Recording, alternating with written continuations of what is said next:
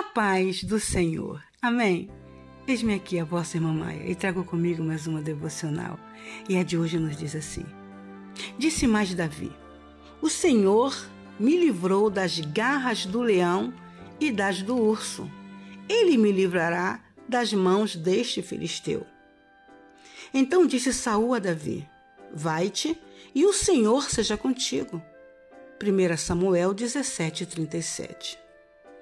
A intenção de Deus nunca foi que nos tornássemos novas criaturas e apenas isso. Ele planejou para nós uma vida de crescimento e progresso. Ele nos criou para que fôssemos os seus representantes aqui na terra e tivéssemos muitas conquistas, tudo para a sua glória. Porém, ninguém nasce pronto para conquistar e ocupar posições de autoridade.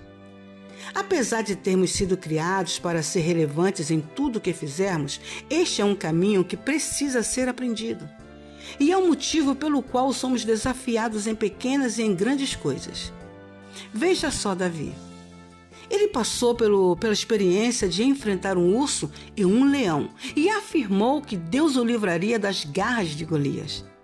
Talvez, se Davi não tivesse ficado frente a frente com esses animais e os vencido, não teria tanta segurança sobre também vencer a luta contra seu inimigo. Mas Deus, que é perfeito e já tinha visto tudo adiante, permitiu que ele passasse por esta circunstância. Eu sei que você está entendendo aonde eu estou querendo chegar. Se na sua vida hoje você parece que precisa matar um leão por dia e tudo parece muito injusto, pare para analisar como você pode tirar vantagem da sua história. Nós não nascemos sabendo tudo, mas podemos aprender muitas coisas. Isso se estivermos dispostos a crescer e chegar no ponto que Deus nos convida.